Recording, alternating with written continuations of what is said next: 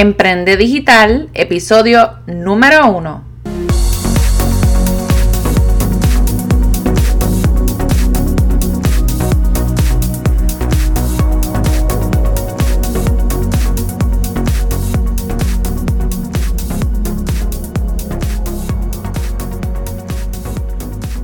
Hola, espero que estés súper bien. Te doy la bienvenida a este podcast Emprende Digital con Francesca Vázquez y aprende desde donde sea, donde discutiremos noticias de negocios, temas de emprendimiento, marketing digital, estrategias para redes sociales, motivación, empoderamiento y entrevistaremos a expertos a beneficio de todos esos emprendedores y emprendedoras digitales que desean generar ingresos a través del Internet y las redes sociales.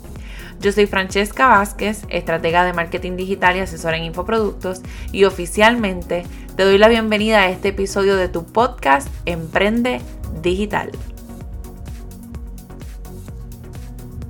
Y bueno, ahora sí vamos al tema de este primer episodio de Emprende Digital y vamos a estar hablando hoy sobre un, un tema un tanto delicado y es a base de los influencers.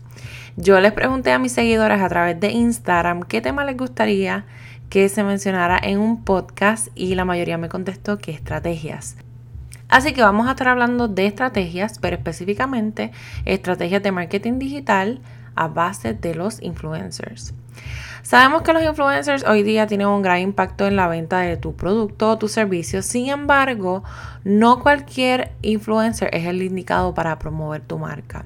Así que yo te voy a ofrecer cinco cosas o cinco consejitos que debes mirar antes de escoger ese influencer para poder enviarle tu producto o de ofrecerle obviamente tu servicio para que entonces ellos lo promocionen en sus redes sociales. Número uno, la afiliación con la marca. Estudia previamente ese influencer antes de enviarle tu producto para ver si en su contenido previo ha promocionado a tu competencia directa o si ha hablado de forma negativa sobre lo que tú ofreces. Por ejemplo, tú vendes eh, batidas para rebajar. Y hace un mes este influencer escribió en sus redes sociales que no cree en este tipo de productos porque él prefiere bajar de peso de forma natural haciendo ejercicios y manteniendo una dieta saludable. Créeme, hay seguidores que lo recuerdan absolutamente todo. Y si de momento ellos ven que hay un cambio repentino en ese pensamiento del, del, influencer, de que los otros días él decía que eso no era efectivo, pero ya hoy lo está promocionando, ellos se van a dar cuenta que esto simplemente es una promoción, así que no va a tener ningún tipo de influencia en esos seguidores. Y obviamente pues ellos no te van a consumir tu producto y eso no es lo que tú quieres. Tú quieres obviamente que eso tenga un efecto de que las personas cuando lo vean compren o te comiencen a seguir o etcétera. Así que mira esto primero antes de escoger ese influencer y entonces luego decides si realmente cumple ahora con el 2. Audiencia. Cada influencer tiene audiencia distinta y no todos vamos a consumir lo que tú ofreces. Por ejemplo, tu producto es un cover de celular y tu mercado son jóvenes de 15 años en su mayoría. Debes conocer quiénes son los seguidores de su influencer para que la promoción funcione y obtengas los resultados que esperas. Es decir, no vamos a coger un influencer que en su mayoría, eh, bueno, quizás su audiencia son madres, lactantes, por decir, ¿verdad? Un nicho. Y esto en la vida de ellas no es una prioridad versus lo que estamos hablando, que tu segmento vienen siendo los jóvenes de 15 años, que son los que compran los covers de celulares. Así que ese es el segundo punto que tienes que mirar la audiencia. El tercer punto, el engagement o el compromiso. En ocasiones nosotros nos dejamos llevar por la cantidad de seguidores que tiene un influencer porque ¿verdad? nosotros pensamos que esa persona que tiene miles y miles eh, tiene eso mismo, una influencia en las personas que lo siguen, pero realmente esto no es tan cierto y ya las, grandes compañías se están dando cuenta. Porque cuando tú te pones a evaluar esa cuenta del influencer, te das cuenta de que tiene miles de seguidores, pero si entras, por ejemplo, a una publicación, solamente hay dos comentarios, cinco likes. O sea que la gente ya ni siquiera está pendiente ese influencer.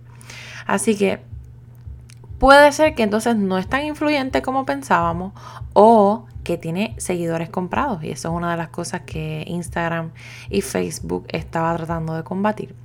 Por lo tanto, evalúa la cantidad de seguidores y la interacción que tiene de comentarios y likes pues esto debe ser algo proporcional. Así que si tú ves una cuenta que tiene millones de seguidores, debe, ¿verdad? Debe tener miles y miles o cientos de miles de likes y comentarios como lo son, por ejemplo, las Kardashians. Ellas, en cuestión de engagement, yo entiendo que sus cuentas están bastante altas. Así que toma esto en consideración y evalúa también la opción de escoger microinfluencers, que eso es lo que están haciendo muchas de las marcas ahora. Distribuyen su, su, presupuesto entre muchos influencers que realmente tienen ese tipo de engagement, de relación con sus seguidores, porque al ser tan pocos, pues te da la oportunidad de a veces hasta conocer personas y tener una relación un poco más estrecha versus los influencers, entre comillas, que tienen miles de seguidores. Vamos para el 4 tono o estilo. Si la imagen de tu negocio es un estilo más profesional, más sobrio, definitivamente debes buscar influencers con un estilo similar a tu marca. Hay clientes que son bien selectivos y les gusta que ese producto que ellos consumen solo sea por gente que tienen las mismas características o comportamientos similares a ellos. No obstante, si tú lo que estás buscando es entrar a un nuevo mercado, eh, a través de un influencer que tiene una audiencia totalmente distinta a la que siempre te había comprado, pues no hay ningún problema en que tú entonces ahora quieras entrar a, a este nuevo mercado.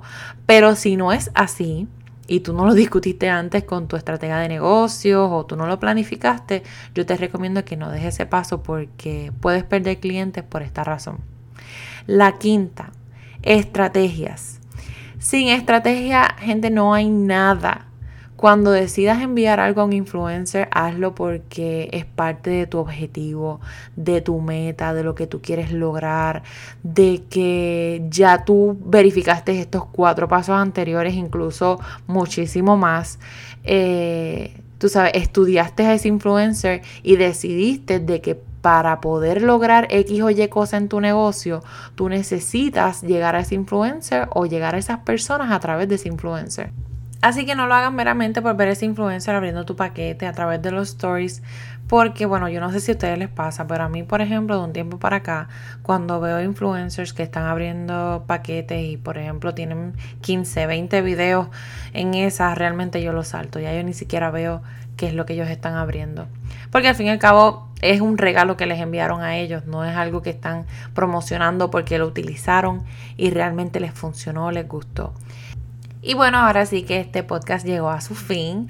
Gracias, gracias, gracias a ti que me estás escuchando, a todas las personas que tomaron de su tiempo en Instagram y me sugirieron temas para este podcast. Eh, no saben lo agradecida que estoy. Es una nueva pasión para mí. Déjame decirles que van a seguir escuchando muchísimo más episodios de temas así mismo, de negocios y cosas que les puedan servir. Espero que hayas tomado nota, que pongas en práctica y que esto sea de bendición para tu negocio. Me puedes conseguir en las redes sociales como Coach Francesca Vázquez en Instagram y Facebook. Y voy a agradecer que me dejes saber tu feedback de este episodio y sobre todo temas para los demás. Yo estoy más que deseosa de conocerte y sobre todo de tomar en consideración los temas que te gustaría discutir. Además, si todavía no has descargado el ebook gratuito, te invito a que pases por francescavázquez.com slash regalo. Allí vas a poder descargar un ebook con 12 herramientas y aplicaciones para emprendedores y emprendedoras digitales como tú. Gracias nuevamente y te deseo muchísimo éxito en todo lo que emprendas. Chao.